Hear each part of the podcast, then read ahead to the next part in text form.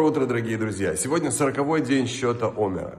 В завершении недельной главы мы читаем о том, что есть заповедь приносить перворожденных животных, ягненка, козленка, теленка в храме в Иерусалиме, а каждого десятого рожденного животного приносить в жертву и есть его мясо в святом месте в Иерусалиме. Тора указывает нам о важности участия, нашего участия в освящении этого мира и в освящении самих себя.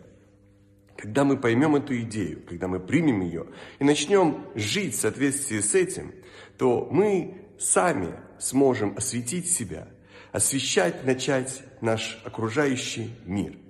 И исполнится то, что задумал Всевышний, сделать наш народ – народом святым, которым участвует в превращении этого мира в уютное жилище для Всевышнего. Прекрасного дня, удачи и замечательного настроения.